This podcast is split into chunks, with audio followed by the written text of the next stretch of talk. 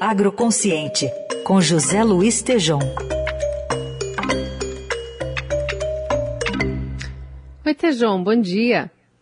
Bom dia, Carol, Heisen, bom dia, ouvintes. Bom dia.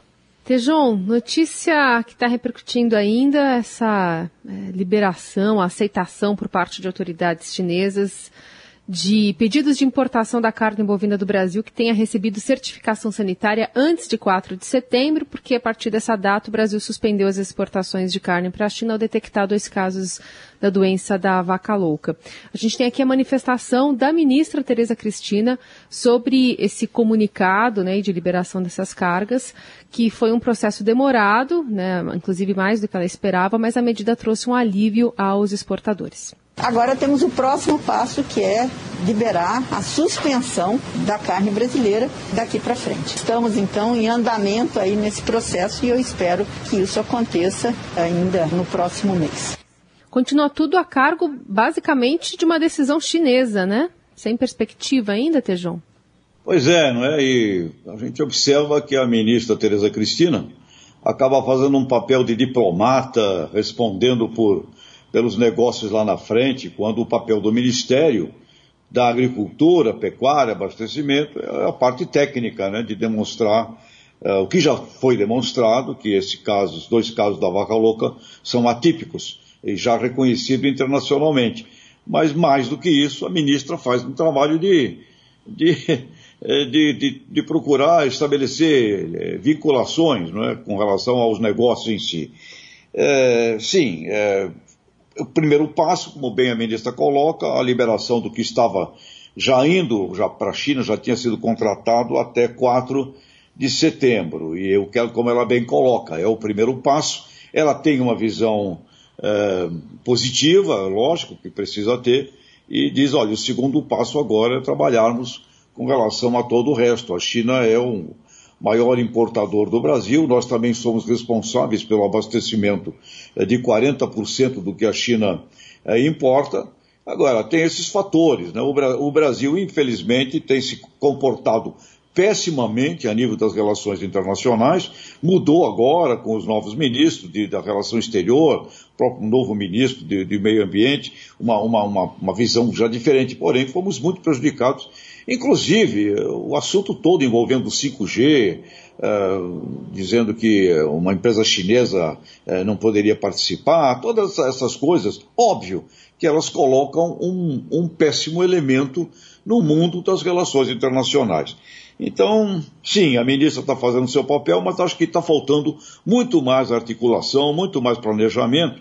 E eu fico aqui com a palavra do ex-ministro Roberto Rodrigues, que tem sempre se pronunciado de uma maneira muito inteligente. Olha, temos que ter uma diplomacia de resultado. E quando conversamos, Heisen, Carol, com os diplomatas brasileiros que estão no exterior, eles se ressentem disso. Eles dizem, olha, comunicação, imagem é o maior desafio do Brasil hoje. Portanto, a ministra está fazendo aí mais uma vez um trabalho heróico de relacionamento eh, além do que o Ministério tem como obrigação fazer.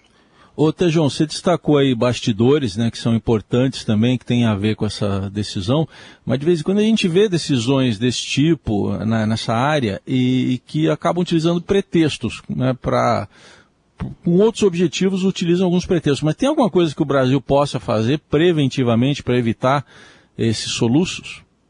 Olha, eu fico uma coisa que me intriga, meu caro Heisen, por exemplo, esse assunto da carne. Nós temos três companhias gigantescas, três frigoríficos, que é onde você abate, processa, embala e faz todo o relacionamento das exportações, né? Não é o pecuarista aqui do Mato Grosso, de Goiás, que está fazendo isso.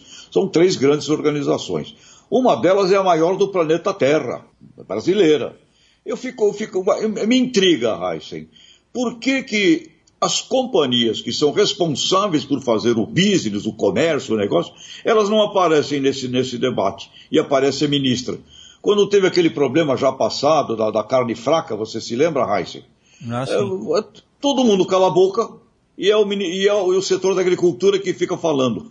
Caramba, o problema não se deu uh, naquela, naquele caso, e na agricultura, na pecuária, se deu dentro da, do setor industrial. Eu sinto muita falta, Heisen, do setor de indústria, comércio, da iniciativa privada, uh, de uma diplomacia articulada de resultado. Esse é o meu sentimento. É muito esquisito que você tenha negócios num nível gigantesco.